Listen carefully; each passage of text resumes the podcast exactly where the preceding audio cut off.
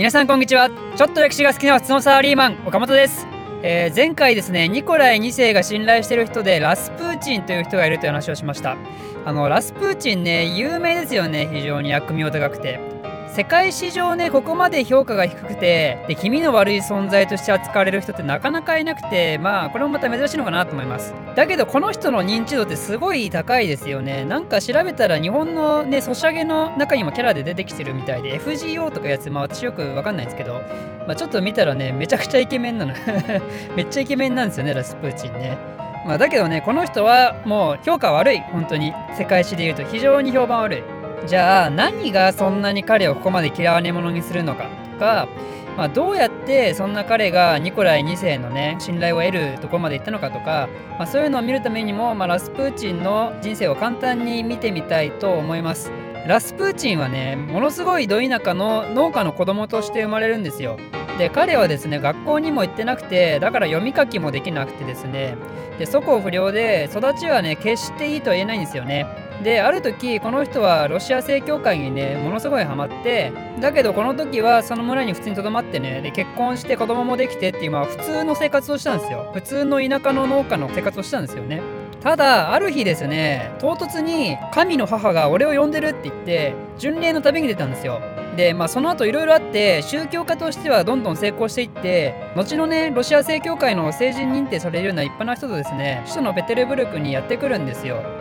まあそれは教会の寄付を集めにね来たらしいんですけど、まあ、だけどここでようやく彼はですね田舎から首都のペテルブルクというねロシアの中心地に来るわけなんですよね。でそれいつ来たかっていうのはちょっと諸説あって1903年から1905年にかけてって言われてます。だからロシア第一革命が起こるちょい前ぐらいですね。でペテルブルクに彼が到着してからですねラスプーチンの知名度っていうのがそのペテルブルク内でどんどん上がっていくんですよ。彼が何をしたかというと祈祷をして病人をどんどん治療していったんですよね。でこれねどうやって治療したのかってね謎なんですよ。本当に祈祷しただから祈っただけっていう風に言われてるんですけどだけどそれがねなぜか治療が成功していったらしくてラスプーチンはですねロシアでは神の人って呼ばれるようになるわけですよ。だからもう不思議なパワーを持ってたとラスプーチンは。まあ不思議なパワーを持ってたっていうか持ってると思われてたわけなんですよね。でついにですねラスプーチンがロシアの皇族に目をつけられるんですよミリツァとアナスタシアっていうまあ、不思議ちゃんのね姉妹がいたんですけどこの2人にねラスプーチンが気に入られるんですよまあ、彼女たちは神秘主義っていうのにハマってたんですよね。まあ、神秘主義っていうのは簡単に言うと、まあ、簡単に言うとって私もよくわかんないですけど、まあ、不思議な力が大好きなんですよ。で不思議な力が大好きでつまりそこの不思議ちゃんの姉妹は不思議なパワーを使ってるラスプーチンをすごい気に入ったわけですよ。でそこの皇族のコネを使ってですねラスプーチンはついにニコライ2世とアレクサンドラにも会うんですよね。まあ、ただそのコネであったって言ってもそんな簡単じゃなくて実はそこにもからくりがあってアレクサンドラもですね実は神秘主義にはまってたんですよ。でこの時のロシアのそういう貴族社交界そういうのはなんかね神秘主義がブームだったらしくてつまり神秘的な力を使うラスプーチンがものすごいいい感じだったとその時代だったら。でラスプーチンの不思議な力はこの後もどんどん発揮されてですね前回説明したストルイピンの娘の怪我をね治したりとかあとニコライ2世の子供のアレクセイっていう人がいるんですけどこの人の病気も治療するんですよ。でこれがラスプーチンの大きな転換点になっててそのアレクセイはね血友病っていうやばい病気だったんですけどこれを完治はさすがにできないんですけどだけどその状況をね状態を安定化させることがなぜかできたらしくてでそれによってニコライ2世とアレクサンドラのものすごい信頼を得たわけなんですよ。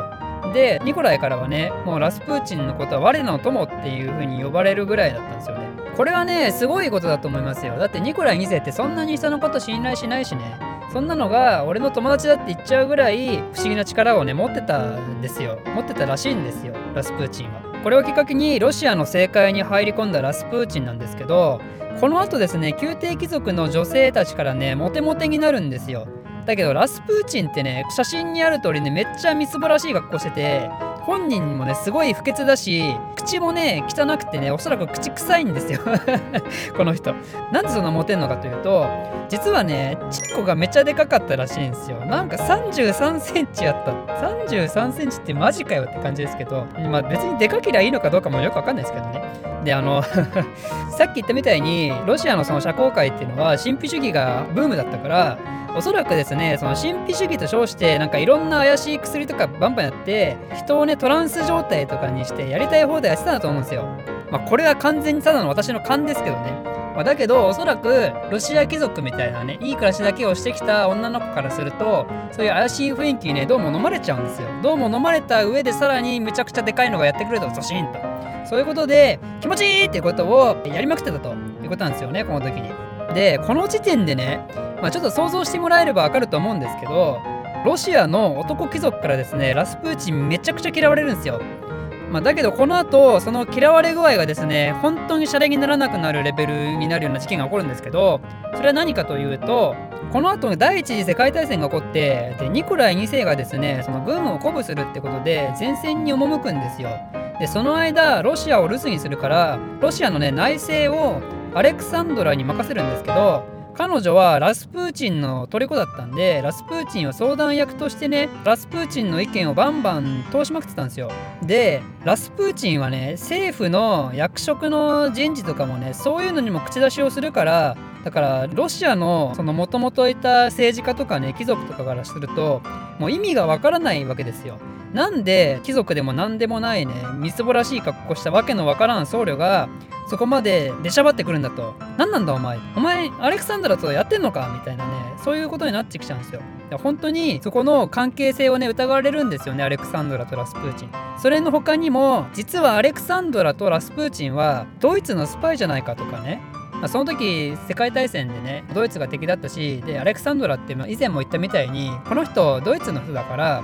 だからもう実はスパイでだからそんなね適当なことやってんじゃねえよって。ロシアのことを何も考えないでそんなことやってんのはやっぱドイツのスパイだからだろうみたいなこと言われるわけですよ。なのでこれによってロシアの正解めちゃくちゃ荒れるんですけどだけど面白いのがですね実はこの時の首相はあのゴレムイキンだったんですよね。第二次ゴレムイキン内閣だったんですよ。彼はね前回言ったみたいに皇帝派だったでしょ。皇帝の言うこと何でも聞くんですよ。だからアレクサンドラの言うことも何でも聞くんですよ。だからラスプーチンなんてさっさとどっかに飛ばせとかねそういうことを言う反対意見をねめちゃくちゃ押さえつけるんですよめちゃくちゃ押さえつけてで結果さらに現場は大混乱になるとでその大混乱のね政治的局面の中また彼は 辞任をするとまあ、そういう立場なんですよね、ゴレムイキンはね、やっぱね。まあ、ただそうは言っても、反対意見を押さえつけたって言っても、やっぱね、この時代そこまで悪評を重ねたら、まあ、やっぱね、暗殺されちゃうんですよ。だからラスプーチンはこの後暗殺されるんですけどだけどそこの暗殺でもねめちゃくちゃ有名なエピソードがあるんですよ。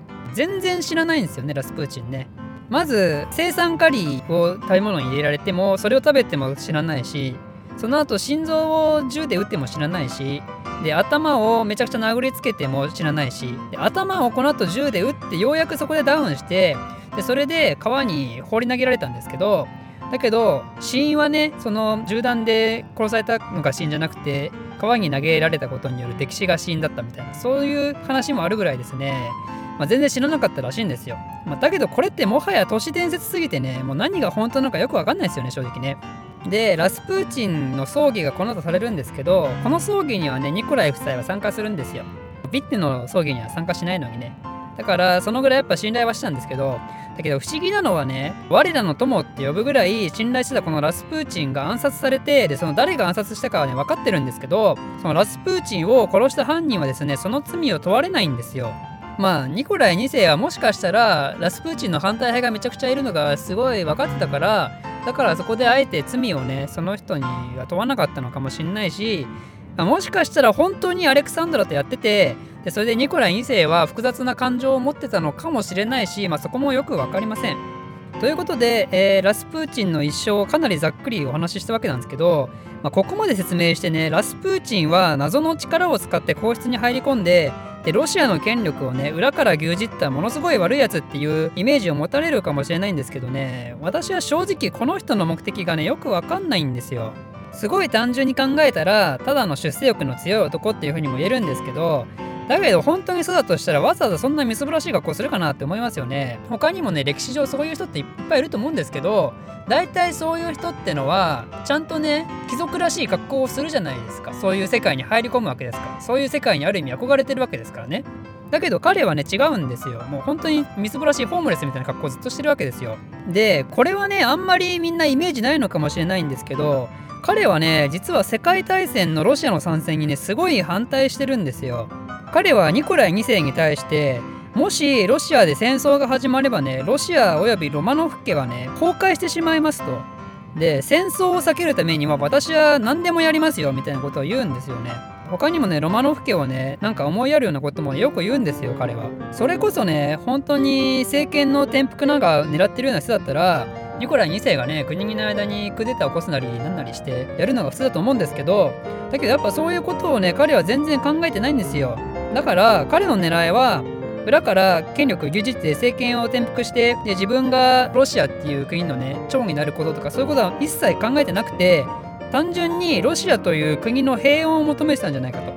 でつまりロシアの国の平穏っていうことは自分の今の暮らしの平穏であってつまりいろんな女とやりまくれる暮らしをただただ保証したかっただけなんじゃないかなって私は